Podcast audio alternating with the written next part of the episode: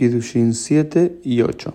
Hola a todos, bienvenidos a un nuevo Daf en el cual vamos a encontrar muchos ejemplos o casos alágicos que seguimos hablando en, torno a la primera forma de adquisición de kniá de una mujer que tiene, tiene que ver a través de con kesef, con dinero, y la Gemara eh, trabaja varios escenarios eh, extraños o fuera de lo común. En términos generales, el hombre le tiene que decir a la mujer, Areyat Mekudeshetli, tú estás desposada para mí con este, esta moneda o este objeto que tiene Shabekesef, que tiene el mismo valor que más que una pruta. Pero hay como muchos escenarios posibles, por ejemplo. Eh, si eh, en el caso de, por ejemplo, que un hombre le dice a una mujer, eh, aquí tienes 100 dinarim y en ese caso vos te estás casando con Plon y Almón y con fulano mengano. No es que el hombre le está ofreciendo matrimonio a esa persona, a esa mujer, sino que le dice, mira, yo te doy 100 dinar en nombre de otra persona y vos te vas a estar casando con aquella persona. O otros, muchos otros casos que vamos a ver acá en la Gemara, eh, así extraños, un tanto fuera de lo común. Y en todos los casos, o en la inmensa mayoría de los casos, la mujer queda desposada, la mujer queda casada. ¿Y por qué? La lógica de la Gemara aparece en una frase de Reish Lakish que dice: Tav le meitav tan do, mi le, mi le meitav armelo. Es mejor para una mujer, dice Reish Lakish, que dos cuerpos estén juntos, es decir, que dos personas estén casadas, a que uno se siente solo como una viuda. Entonces hay como una noción en la Gemara que las mujeres siempre preferían estar casadas que no estar casadas. Por supuesto, hoy en nuestros días quizás esto no aplica, o desde las diferentes olas feministas, un momento Me Too, vamos a poder no estar de acuerdo con esta idea, pero en términos generales esta es la noción, la concepción con la que vivían los rabinos creaban todas estas alajot y estos casos, entonces entendiendo que la mujer siempre prefería estar casada, no estar casada, entonces se entiende que ella aceptaría los esponsales con todos estos casos un tanto extraños. Por ejemplo, si una le dice, si un hombre le dice a una mujer, eh, casate con la, mi mitad, ella está casada.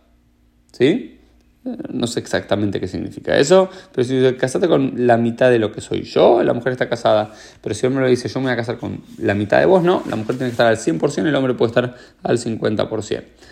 Eh, otros casos interesantes es, por ejemplo, si le dice Shnei benoteja le Shnei baneja, dice casa tus dos hijas con mis dos hijos por una pruta, una pruta alcanza para alcanzar a una mujer, pero como no se sabe a cuál de las dos quiere casar o cuál se casó, las dos están eh, casadas por eh, la duda que esto puede generar. otro caso era bitja u farateja bifrutada. Yo te doy.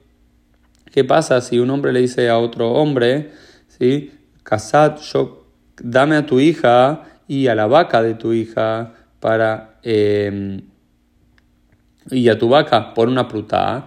Las dos cosas no podrían valer una pruta, porque pruta es una, una, medida mínima. Si la mujer, si la niña, la, mujer tendría el valor de 0.99 de la pruta y 0.1 es para la vaca, no sería válido porque siempre es una pruta. Entonces, ¿pero qué puede ser en el caso?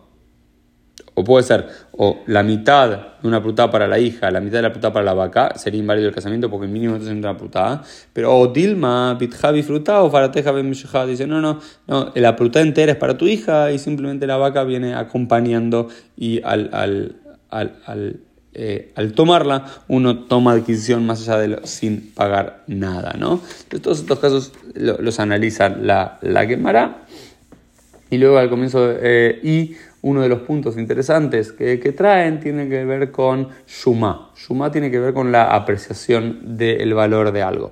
En términos generales entendemos que del Levítico 25, 51 se dice mi kesef miknato, que lo hay que comprar con dinero.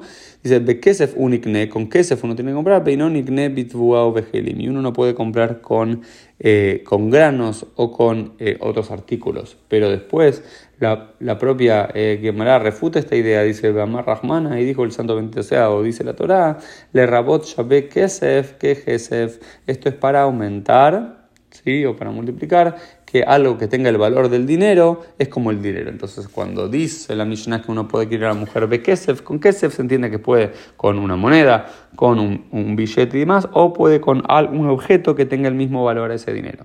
Ahora bien, dijimos que tiene que ser por lo menos un llave prutá, mínimamente un prutá.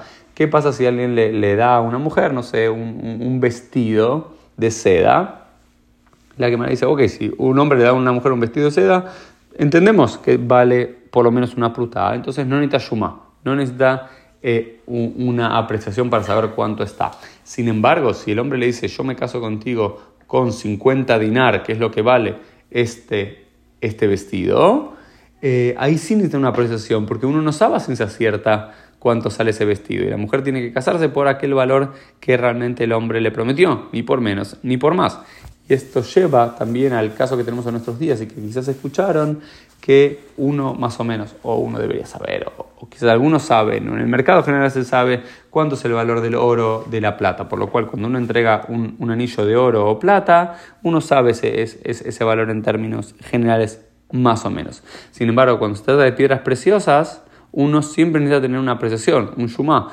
Por lo cual muchos dicen que es mejor casarse eh, con un anillo que no tenga piedras preciosas, porque estas necesitan tener una apreciación, necesitan tener una valoración para saber cuánto realmente valen y si es que valen o más de lo que la mujer piensa o menos que la mujer piensa, porque si, si la mujer piensa que salen mucho más de lo que realmente salen, esto sería un mekachtaut, sería un error en el casamiento y sería inválido, ¿no?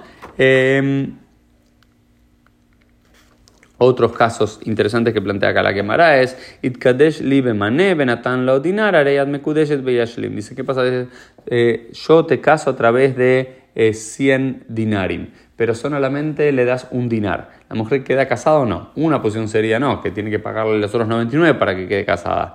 Pero la Gemara dice, no, no, inmediatamente está casada y luego el hombre tiene que seguir completándole los próximos 99, ¿no? El concepto de de que decía Kola Omer Almenat, que Omer Meakshab y todo el que, que, estipula diciendo con la condición de Almenat, es como si estaría diciendo desde ahora, es decir, yo lo voy a hacer, te empiezo a pagar ahora y después termino eh, pagándote en un futuro. Luego, sin con otros otros casos particulares eh, en la quemará, pero en términos generales, en la inmensa mayoría de ellos, la mujer termina siendo desposada por esta idea que decíamos que la mujer siempre preferiría, según esta posición de Reish Lakish, estar casada, permanecer sola como una viuda. Esto fue el Dafimi del día, nos vemos Dios mediante en el día de mañana.